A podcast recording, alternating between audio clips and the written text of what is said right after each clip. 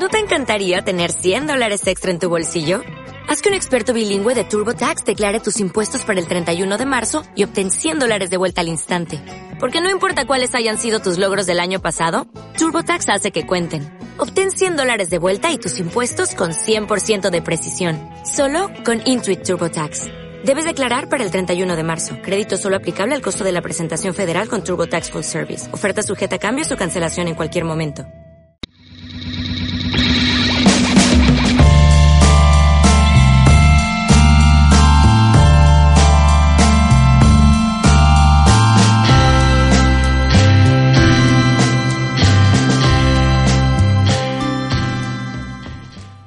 Muy buenas a todos, chicos y chicas. Ya estamos aquí en otro programa más en de Cháchara.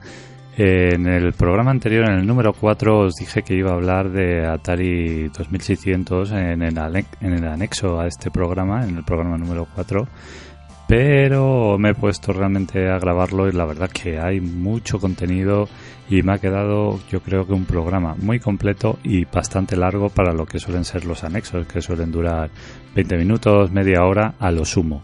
Entonces eh, este anexo lo voy a convertir realmente en el programa número 5 y os voy a explicar un poco toda la historia que rodea a Atari 2600, a la propia compañía, cómo se formó, porque no se puede contar la historia de Atari cuando comenzó sin contar todo el contexto en el que la empresa estaba involucrada. Por lo que vamos a hablar de crisis, vamos a hablar de copies y de problemas de licencias, vamos a hablar de muchas cosas muy interesantes que rodea la historia de esta consola y por supuesto de las versiones que salieron de ella y de los mejores juegos. Así que sin más dilación, soy Miguel Fournier y esto es de Cháchara. No olvidéis comentar, seguirnos en iBox y podéis escucharnos también, por supuesto, en iTunes y en Spotify. Comenzamos.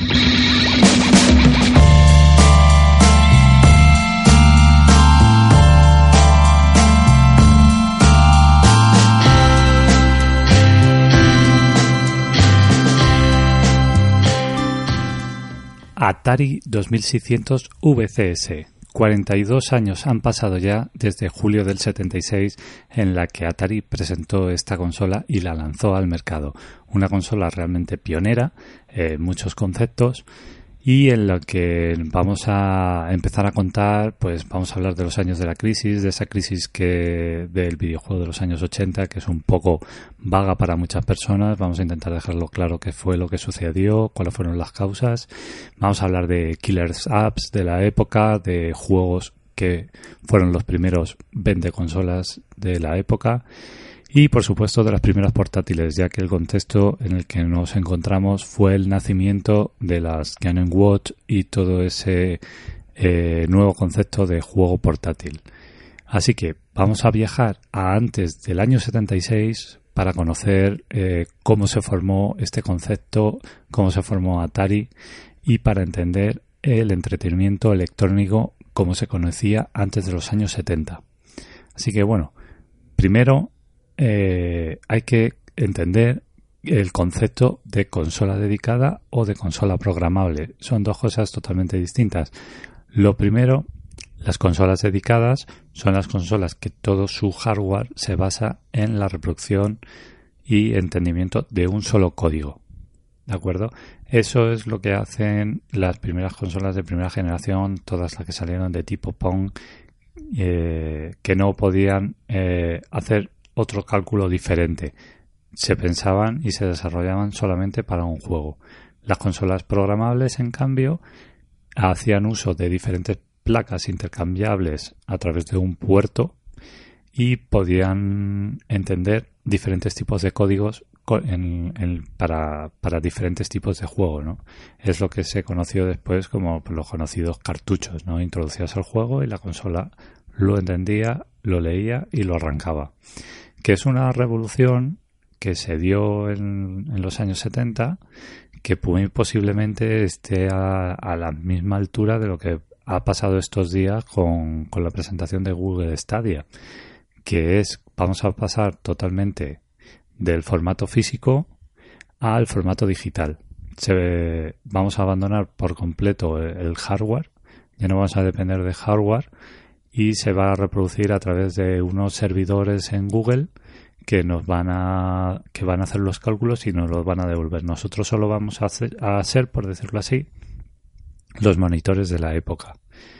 Es un cambio bastante radical, pero es un paso evolutivo normal. A mí personalmente, entrando en lo personal, no es algo que me entusiasme, ya que me gusta tener el juego mío, ser propietario de mi juego, tenerlo físicamente, ¿no? En, en mis propias manos y no depender de que una compañía eh, decida si quiere continuar o cancelar X servicio y yo perder todo lo que había comprado en él. Pero bueno, al final la tecnología y los avances van por ahí, como pasó en los años 70. Eh, las consolas programables estaban llegando a un punto en el que ya no ya no, o sea, eran rentables, había una industria detrás muy grande, había exceso de empresas que se metieron en el mundo eh, nacido recientemente del videojuego, pero el paso evolutivo normal era tener un hardware que valiera para más cosas.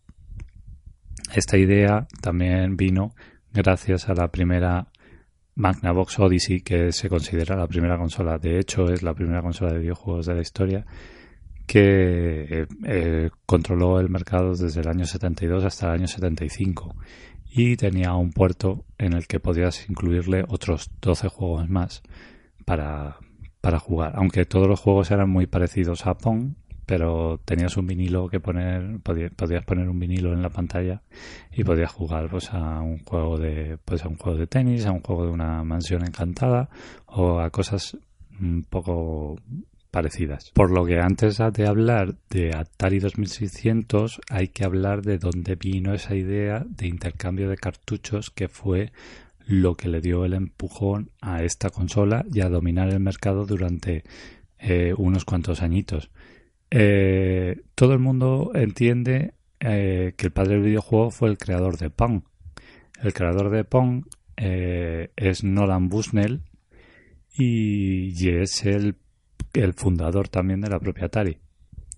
Pero para ser justos, quien realmente merece ese reconocimiento como el padre de toda una industria del ocio electrónico es Ralph Baer. Él en el año 51, o sea, estamos hablando de pocos años después de la Segunda Guerra Mundial, concibió el concepto de juego electrónico para mostrarlo en una pantalla, aunque por aquel entonces todo era analógico. Pero hizo un escrito que presentó a la compañía donde trabajaba como propuesta para, para el futuro. ¿Qué pasó? Que, a pesar de concebirla en el año 51, eh, salió al mercado eh, muchísimo más tarde, ¿no? Eh, la idea era demasiado novedosa para la época y nadie la entendía muy bien. Eso de jugar en una pantalla no, no, no, no se entendía. Por lo que, pasado el tiempo, en el año 72, que fueron 11 años después, le dieron eh, la oportunidad de, lanzar la Magnavox Odyssey. Eh, Magnavox, eh, cuando salió en el año 72, en mayo del 72, salió con varios tipos de juegos distintos pues para, ahorrar costes y en la circuitería crearon el método que se llama Skill Vision, que era una, una placa que conectaba al puerto y que daba acceso a otros juegos diferentes.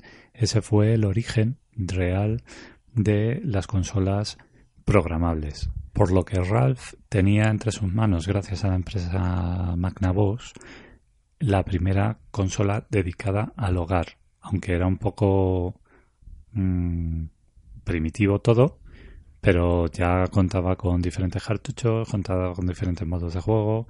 Era el preámbulo de todo lo que iba a venir luego. ¿Qué ocurrió? Que en mayo del 72 que se presentó la primera consola dedicada al hogar en un evento que se llamó Profit Caravan, entre el público estaba el archiconocido Nolan Bushnell de que os he hablado antes.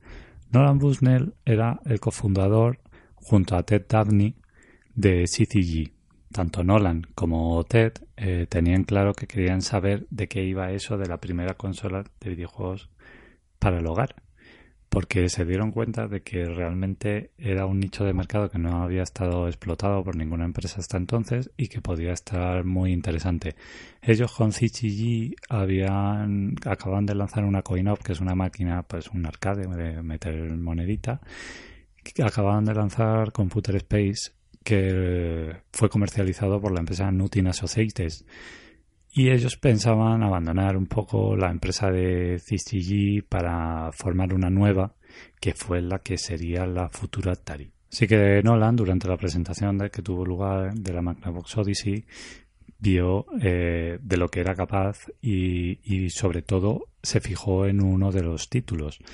El juego era el, el tenis que venía incorporado en la Magnavox y eh, Nolan directamente cogió la idea, porque hay que ser claros, o sea, Nolan cogió la idea de tenis y lo convirtió junto a uno de los programadores eh, clave de, la primera época de Atari, Alan Alcor, y la convirtió en lo que conocemos todos como el punk de toda la vida. De hecho, no solo copió el concepto de juego, sino que también copió incluso los controles que eran eh, esa especie de ruedas, ¿no? Una a cada lado. Eh, los dos cogieron este arcade nuevo, lo instalaron en un bar y probaron a ver qué tal funcionaba y si la gente le gustaba, pues las empezarían a producir en masa. Y la verdad que, que fue todo un éxito cuando les llamó el dueño del bar y les dijo que la máquina se había estropeado y se dieron cuenta que el problema estaba porque la máquina estaba llena de monedas y no podían caber más. Así que Pong fue todo un éxito que le vino bien un poco a las dos partes, porque como afirmó Bayer después, le vino muy bien a la Magnavox Odyssey porque atrajo un mayor número de ventas, ya que tenía este juego de tenis que era muy parecido al Pong. Y por eso, desde el año 72 hasta el año 75, eh, vendió relativamente bastante bien, porque era la única opción que existía hasta entonces si querías jugar de esa eh, disfrutar de esa experiencia de Pong en el hogar. Magnavox Odyssey era la única opción que existía. Luego, en el año 75, Magnavox lanzó las Odyssey como marca, ya como marca, para las versiones domésticas de Pong, que son pues todas esas esos clónicos, ¿no? Y mm, que salieron de millones de marcas diferentes. Y Atari ese mismo año también lanzó su Pong doméstico, que copiaba también los controles y tal. Así que las dos empresas eh, realmente eh, utilizaron una idea que nació de, de, Bayer, pero los, las dos empresas, eh, tanto Magnavox como Atari, se, se lucraron, ¿no? Por decirlo así, y aprovecharon el tirón hasta este punto en el que llegamos a la locura de, todos los clones de Pong del año 75, en el que un montón de empresas empezaron a lanzar eh, clónicos, ya que por aquel entonces ni se protegía el software, ni se protegía el, hardware, ni había licencias ni IPs como, como, como hoy en día, que está muy protegido todo este tema para que no ocurra esto. Y bueno, ya nos vamos metiendo más en materia, así que vamos a hablar ahora de otra de las empresas que es clave en la creación del Atari 2600, que fue la empresa Fairchild. Fairchild decidió coger la idea de la veterana Odyssey, de consola con varias posibilidades de juego, intercambiando placas o cartuchos como conocemos ahora, y eh, crear una consola de videojuegos que sería una consola programable ¿vale? Recordar que las consolas dedicadas eran las consolas tipo PAN, que solo podían reproducir ese juego, y las programables son las de cartuchos intercambiables que conectabas eh, por placa. Emplear los microprocesadores para permitir la ejecución, la ejecución de juegos por software y no por la propia arquitectura de la máquina permitía pues la ejecución de diferentes códigos en esta misma máquina. Así que Fairchild hizo, cogió y hizo un estudio de mercado para decidir el aspecto y las funciones que tendría la consola. De esa manera nació la Fairchild Channel F como la conocemos ahora, pero que tuvo de primeras el nombre de Video Entertainment System o por reducirlo la VES ¿de acuerdo? A partir de ahora la llamaremos la BES hasta que vuelva a cambiar de nombre. Fue la primera en utilizar realmente un microprocesador y cartuchos intercambiables. La idea estaba clara, era claramente el siguiente paso evolutivo, como se ha hablado al principio, pero el mercado eh, hablaba, eh, decía totalmente lo contrario. El mercado estaba completamente inundado, saturado literalmente en el año 76 por versiones de consolas dedicadas a, solamente al Pong. Así que Atari también tenía claro que el siguiente paso era ese, pero un año antes eh, comenzaron a diseñar eh, su versión de consola programable, que sería el Atari VCS, pero no querían arriesgar, así que lanzaron el Pong con Sears como consola dedicada, que ese es el Pong que compitió directamente con toda la marca Magnavox de consolas tipo Pong que sacó en, eh, lo que consideramos la primera generación de consolas. Alan Alcor, el compañero de Nolan Bushnell, este gran ingeniero del que hemos hablado antes, que fue el que creó la máquina de Pong con, Nolan, cogió el toro por los cuernos y decidió llevar el desarrollo de la nueva consola de Atari en el más estricto de los secretos, porque eh, sabían que el futuro estaba en las consolas programables. Los ingenieros eh, trabajaron en una oficina alquilada y supieron del lanzamiento de la Video Entertainment System de la VES, de la consola de Fairchild, porque por aquel entonces muchos ingenieros eran amigos entre ellos, o sea, era un mundo muy pequeñito y entre ellos pues se conocían y hablaban. De hecho, Jerry Lawson y Alan Alcor, que eran amigos, eh, Jerry le compartió a Alan cómo habían resuelto el problema de la electricidad estática creada por el intercambio de cartuchos. Jerry Lawson, por supuesto, era de Fairchild, que estaban en el pleno desarrollo de la BES. Así que la BES también formó eh, parte para dar ideas para que Atari lanzara su Atari 2600. La BES se presentó en el año 76 durante el CES de ese año, siempre se celebraba en verano, sobre junio o así, y Atari lanzó su consola en noviembre, o sea, tuvo un periodo de mm, muy poco, de cuatro o cinco meses, eh, en el que Fairchild adelantó a Atari en el lanzamiento. Pero eh, los mandos eran completamente diferentes.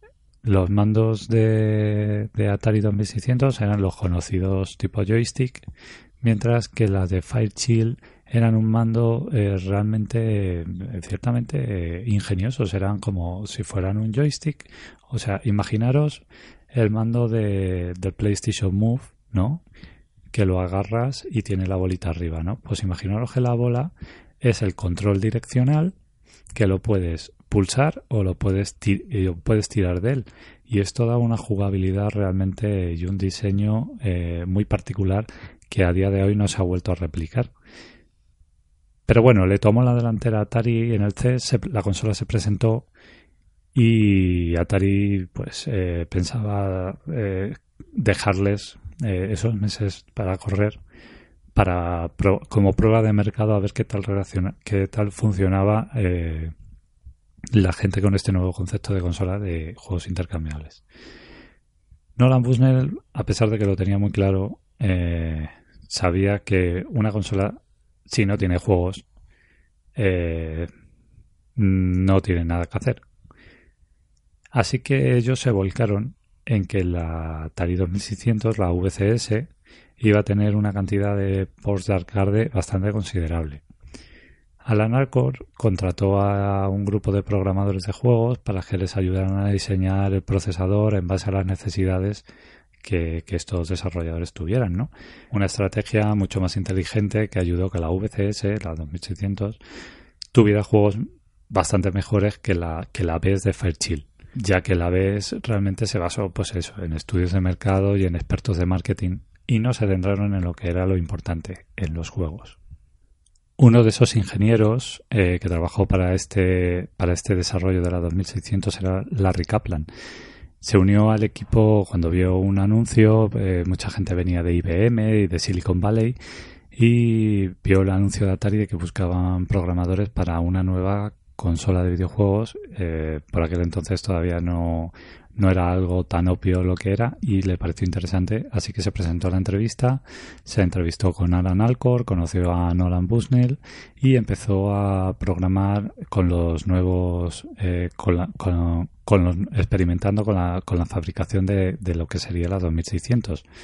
El equipo creció, de, pasaron de ser cuatro personas, pasaron a ser seis y trabajaban de, de, día y de noche, vamos. Cuando la consola, la Atari 2600 salió al mercado, eh, ellos no tenían una idea de que iba a vender tanto. Y la mayor parte de la plantilla que trabajaba por aquel entonces en Atari pasaron a dejar cualquier función que estuvieran haciendo para ponerse a ensamblar consolas para poder eh, así cubrir los pedidos de aquellas, de aquellas navidades. Según cuenta el propio Kaplan, eh, fue por completo un infierno, ya que los pedidos iban tan mal, tan mal, que, que tuvieron que, estar como en una cadena de montaje, todos programadores, toda, la, toda la gente que se dedicaba a Atari, colocando consolas, colocando consolas para cubrir así los pedidos que salieron en esa Navidad. Esto les pasó porque les pidió un poco de improviso, no pensaban que iban a tener este éxito, ya que venían de, pues eso, de la vez de Fire Chill, que carecía de un buen catálogo, aunque eso Atari lo sabía, pero a pesar de eso, cuando Atari presentó al año siguiente en el CES, eh, pues el año siguiente, el año 77, la Atari Video Computer System, la VCS, pues las cifras que esperaban de venta eran bastante tímidas pasadas en la Chill. Aunque la consola programa de Chill BES Video Entertainment System no tenía juego como gancho, como os digo, y además se sumó a la competición la Studio 2 de RCA, las ventas de las dos, que no eran muy buenas, eh, estaban metidas en un mercado que estaba invadido por las consolas dedicadas, por las de tipo PAN. Por lo que Atari pues eh, a pesar de tener títulos llamativos de lanzamiento, algunos por de arcade, eh, otros títulos originales, pues no tenía mucha esperanza que fuese a funcionar bien y les pidió por completo de improviso. Por esa razón quiso asegurar eh, los ingresos de, la empresa y en el año 76, es en ese mismo año, entre el 76 y el 77, lanzaron conjuntamente con la Atari 2600 diferentes juegos de consolas dedicadas para ahorrarse unos ingresos porque no sabían cómo eso iba a funcionar. Así que lanzaron pues, el Tank 2, el Super Pong Pro Am, el Ten, el Ultra Pong y etcétera, etcétera. Sacaron, creo que fueron 5 o 6 consolas más. Si nos ponemos en contexto, eh, pensad que estamos en el año 76 y tenemos en el mercado tres consolas programables, la Studio 2 de RCA, la Video Entertainment System de Fairchild y la Video Computer System de Atari. Que por cierto, eh, al salir la Video Computer System, la VCS de Atari, o la que conocemos ahora como la Atari 2600, Fairchild decidió cambiar el nombre de su plataforma que se parecía mucho a la VCS, que la suya se llamaba BES, por el nombre de Fairchild Channel F, como la conocemos ahora. Estas tres contra más de las 170 consolas dedicadas en todo el mundo que existían por aquel entonces, sin contar las que salieron en el año 76, que fueron otras casi 100 consolas nuevas. O sea, fijaros eh, cómo estaba el mercado tan saturado de consolas dedicadas de esas tipo punk contra estas tres pobres que acababan de salir, pero que realmente eran el futuro de toda una, de toda una industria que estaba en pleno nacimiento. Pero bueno, a pesar de la saturación, Atari, como ya os he dicho, pues vendió bien y desde el año 78 hasta el 79 cuadruplicaron las ventas del Atari 2600. Y en eso ayudó mucho el port de Space Invaders, del que os he hablado en el otro programa. Adventure también fue otro título que ayudó bastante porque fue un título muy destacable por ser uno de los primeros de aventura de acción. De hecho, Zelda, el famoso Zelda, bebe mucho de este título, aunque oficialmente no se diga, pero tiene muchos elementos que son idénticos. pues consiste en moverte por mazmorras que están entreconectadas a modo de laberinto, te puedes enfrentar a serpientes gigantes, tienes objetos mágicos, y de esto os estoy hablando en el año que salió el Adventure, que estamos hablando en el año 78, o sea, faltaban unos cuantos añitos para que Shigeru Miyamoto lanzara el primer Zelda. Me gusta mucho hablar del Adventure porque a pesar de que es uno de mis títulos preferidos del Atari 2600, también es un título que me vale como ejemplo del que hablaremos eh, un poco más adelante de cómo Atari trataba a sus propios ingenieros, a sus propios desarrolladores. Pero bueno, eso, de eso hablaremos luego para... Vamos a seguir con cómo, estaba el mercado, ¿no? Estamos en el año 77, un mercado saturado. Atari 2600 acaba de nacer y la competencia, por supuesto, era brutal. Aunque le iba muy bien, pero no vendían tanto como las consolas que eran las consolas dedicadas.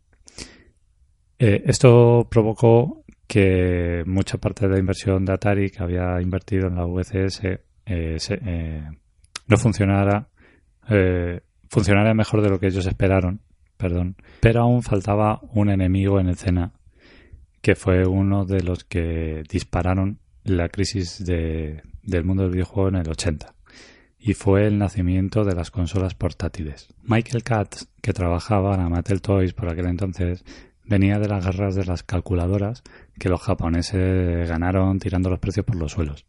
Por lo que Michael Katz tenía una gran cantidad sobrante de componentes y pensó que podía utilizarlos pues para crear pues eso eh, juegos interactivos. Se le sumó una pantalla de LED y nació el primer juego portátil, el Auto Race. Mucha gente que más o menos es de mi quinta o un poco más mayores recordarán estas maquinitas que se vendían en cualquier comercio a precios súper baratos y que era básicamente una pantalla de LED.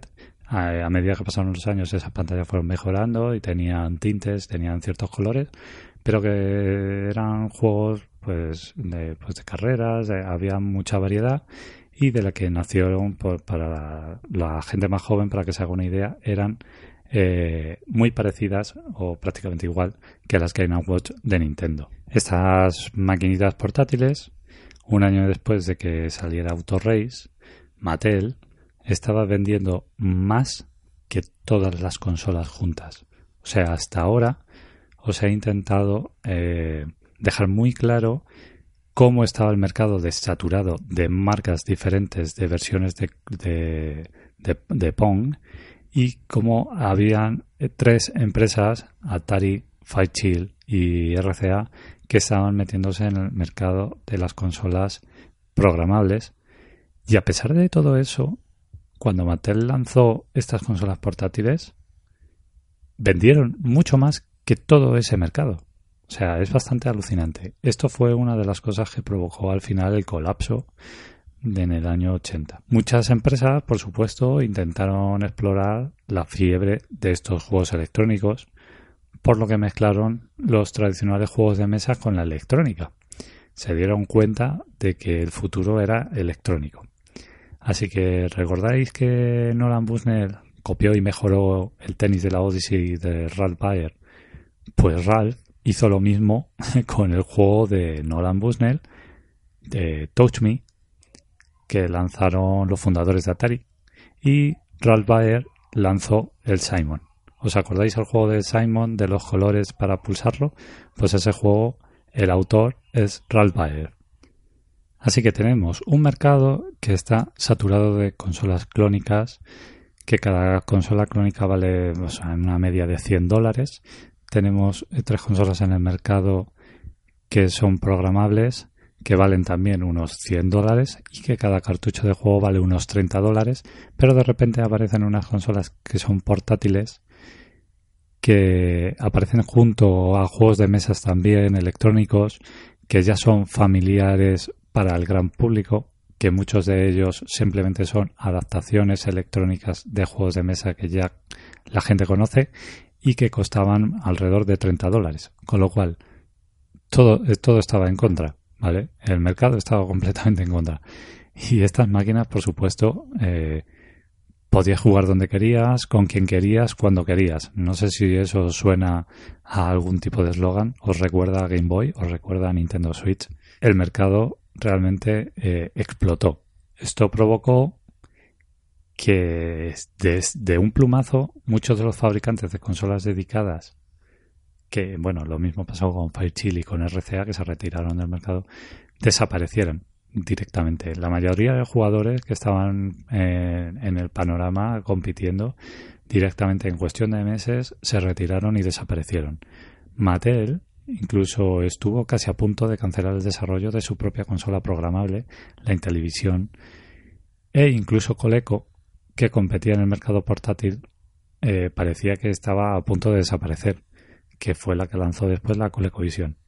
Con respecto a Atari, eh, directamente los pedidos eh, se pararon.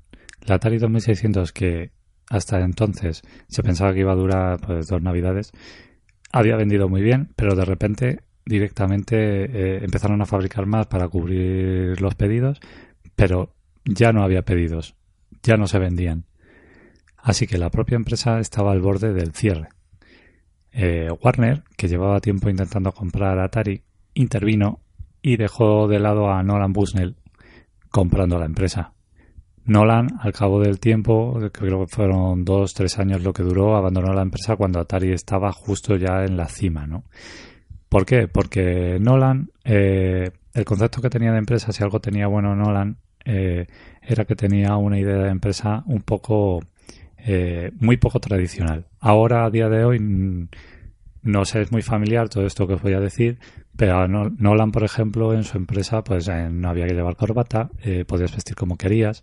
De hecho, cuenta alguna anécdota, algún programador de Atari de aquella primera época en la que Nolan era el director de Atari, el fundador de Atari. Contaba que a lo mejor iba al baño y se encontraba un tío allí, pues solamente con un pantalón corto, descalzo y, haciendo sus, sus cosas, ¿no?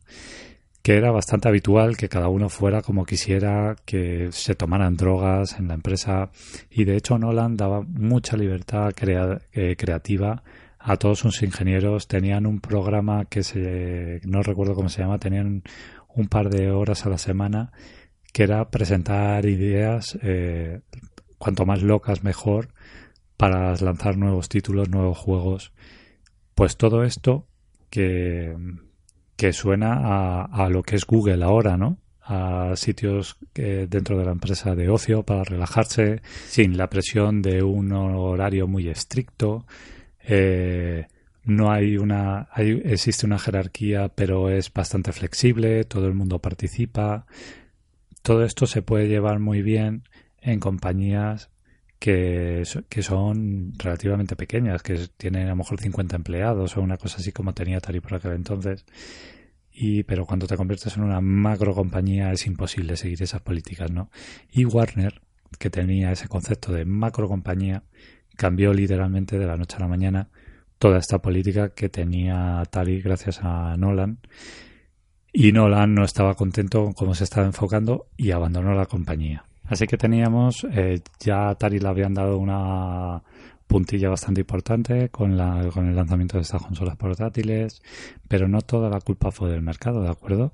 Atari también trató muy mal a sus desarrolladores, entre ellos a Warren Robinet, creador de Adventure, del que os he hablado antes, él quería hacer un juego de aventura conversacional, pero, pero visto desde fuera, desde, desde otra perspectiva, ¿no? Y le salió un, un género nuevo sin pretenderlo. Así que Warren, en, lugar de ser alabado por sus jefes por aquel, por aquel entonces, eh, Nolan ya no estaba en la compañía, ¿de acuerdo? En lugar de, de, de ser alabado, eh, fue totalmente criticado el juego y esto provocó que, Warren abandonara la compañía. Otros programadores harían lo mismo ese año y, que fueron dos o tres, no recuerdo, que fueron los fundadores de, la futura Activision.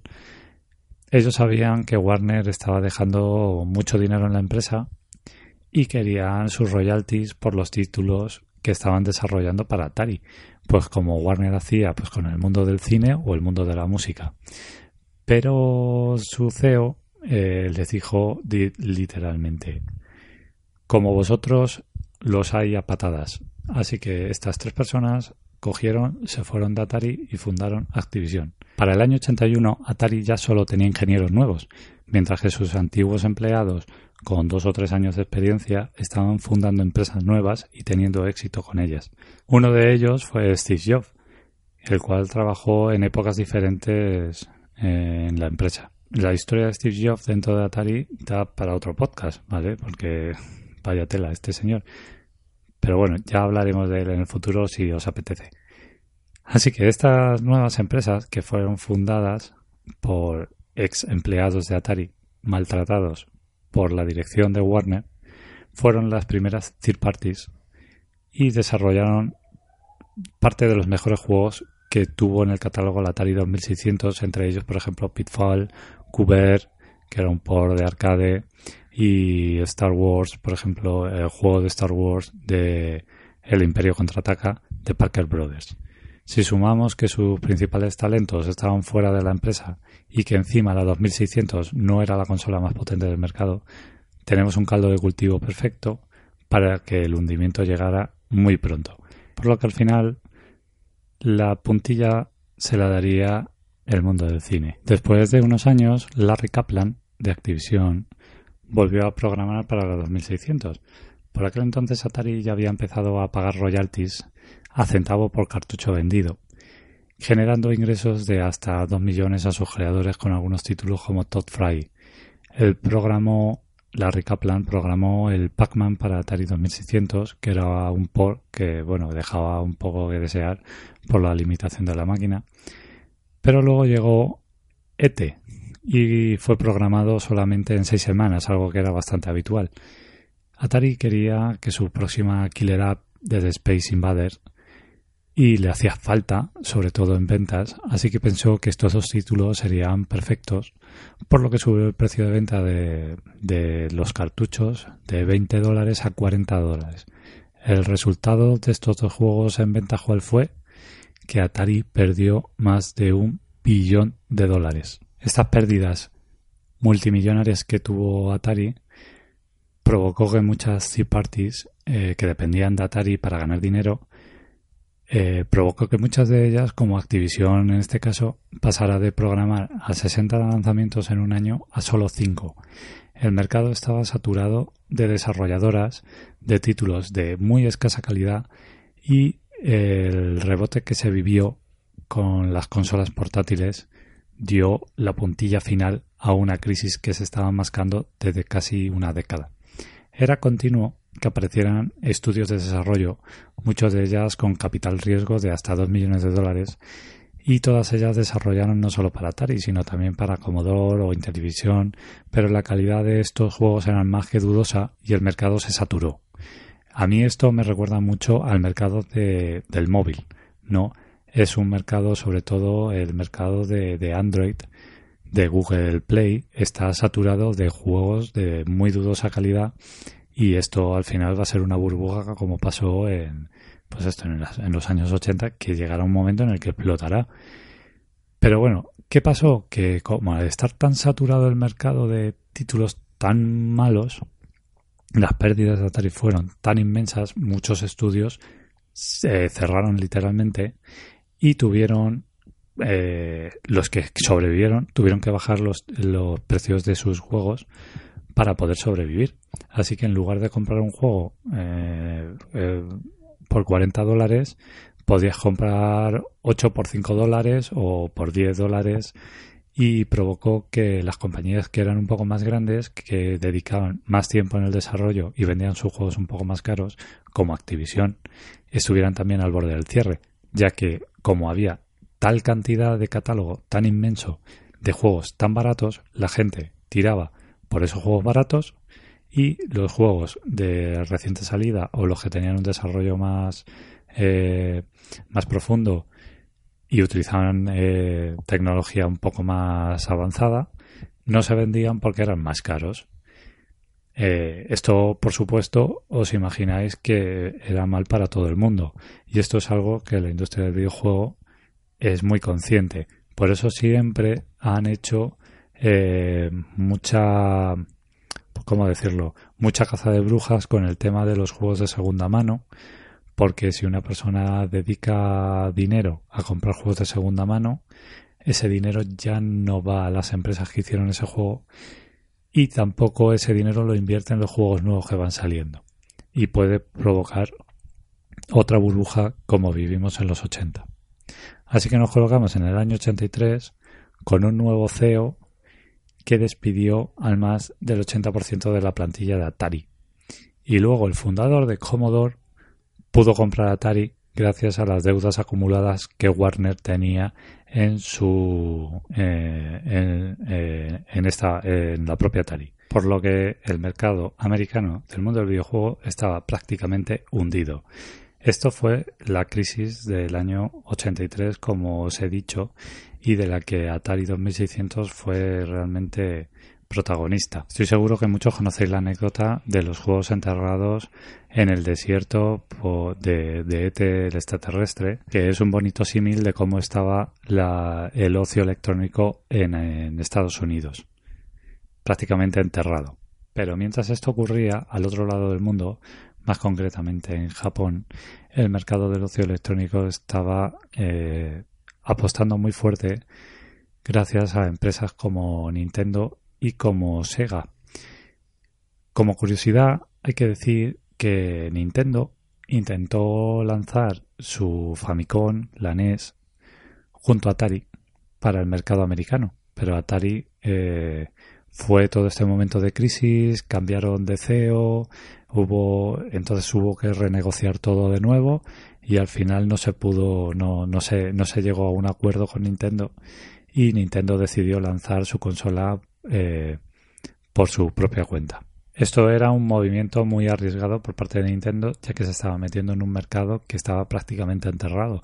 Pero bueno, confiaron en la gente, vieron que había un nicho de mercado que Atari estaba dejando, que eran los usuarios en el hogar sin consolas domésticas, y ellos tenían la experiencia de, del mercado japonés, así que decidieron lanzar la NES por su propia cuenta allí en Estados Unidos y les funcionó, les funcionó bastante bien gracias a los juegos que, que trajo como, como Mario Bros, por ejemplo.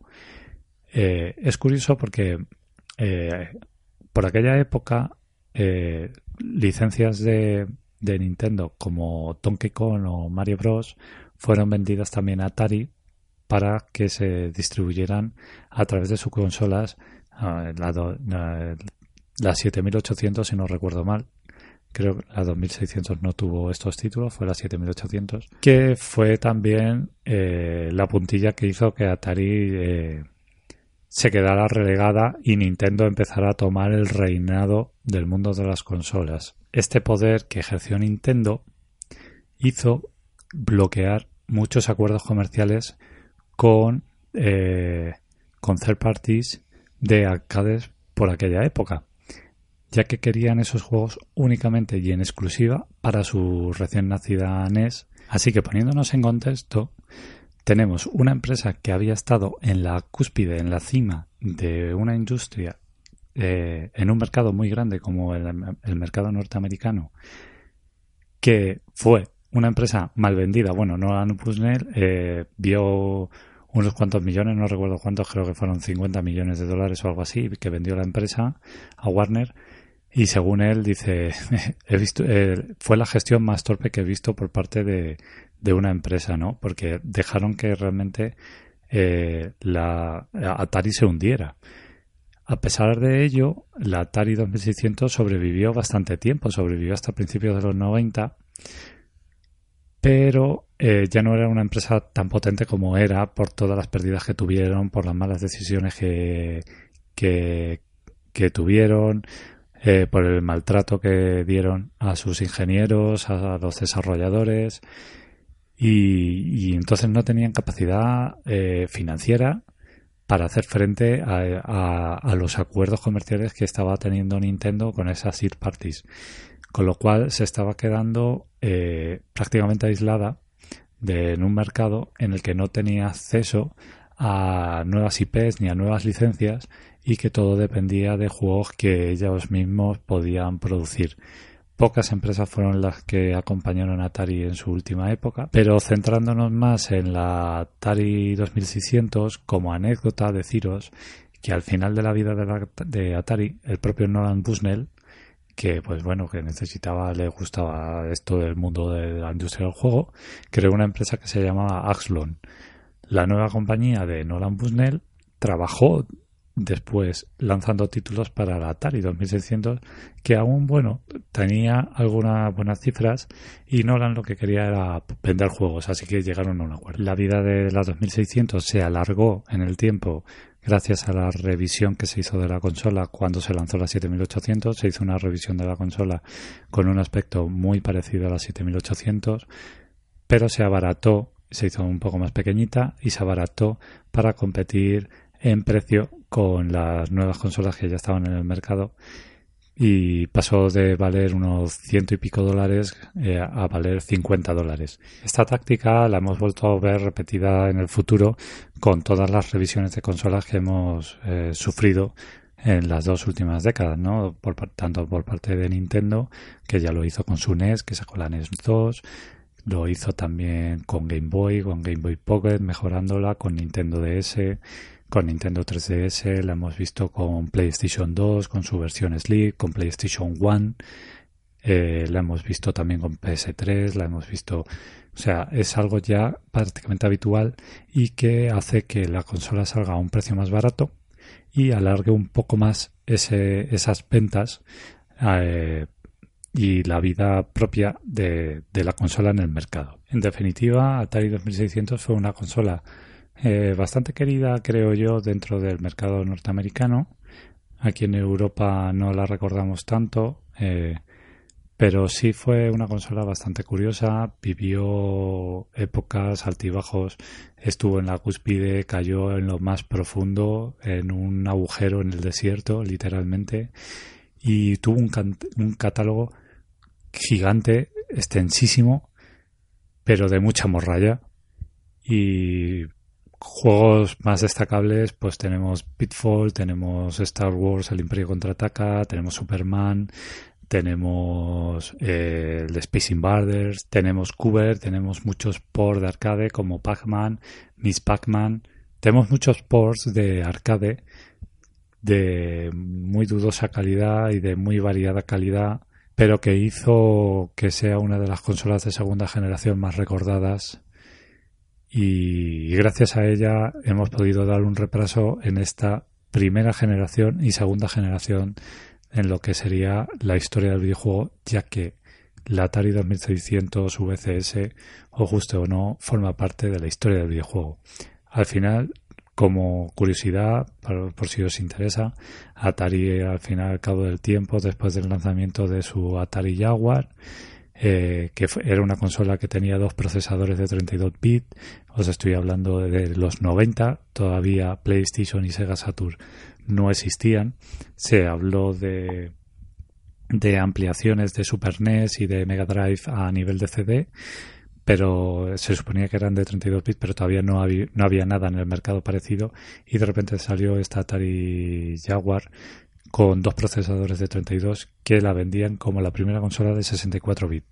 A día de hoy se le puede considerar la primera consola de 64 bits, aunque no sea del todo cierto, pero que no tuvo muchos apoyos de, de, empresas y de IPs y pronto, muy pronto quedó en el ostracismo, cayó en el ostracismo y quedó totalmente olvidada.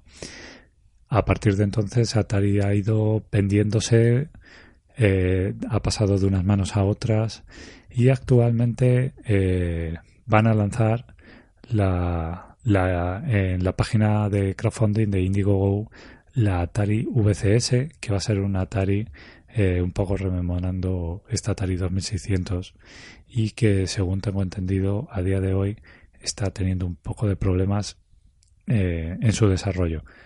Han cambiado el procesador y bueno, van con retraso. Entonces, mm, yo ya no me fío, no me fío. Me pasa como en el mercado en los años, en los años 80. Ya la gente no confía, ¿no? En, en, la marca y, y, eso es lo peor que le puede pasar a una compañía.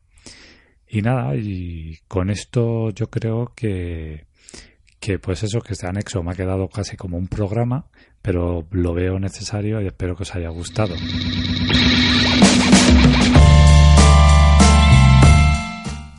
Y bueno chicos, yo me voy despidiendo de vosotros. Este ha sido el programa número 5 y va a ser el anexo del número 4.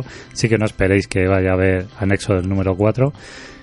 Me he liado un poco más porque al final la historia de Atari 2600 pues es una, historia que da para mucho. Hay muchos personajes importantes de la industria del inicio del mundo del videojuego.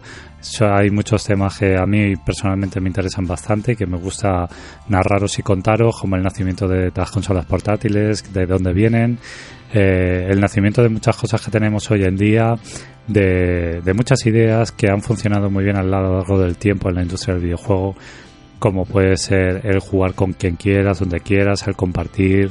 Eh, esos servidores online que hemos visto con Google, con la nueva consola de Google, que es claramente el paso evolutivo que va a tener la industria y que ya hemos visto que ocurrieron cosas parecidas en los años 70, principios de los 80 con las consolas programables y con las consolas dedicadas. No olvidéis comentar, no olvidéis seguirnos en iBox y podéis escuchar este podcast en iTunes y en Spotify pero lo que sí es importante es que me gustaría que dejarais vuestro comentario de qué os ha parecido, porque eso realmente te hace y te anima a continuar haciendo programas y, os doy las gracias por los comentarios y por los me gusta que, que, está teniendo este, este de cháchara. Espero veros en el próximo programa. Yo me despido. Soy Miguel Fournier. Un abrazo para todos y nos vemos en el siguiente programa.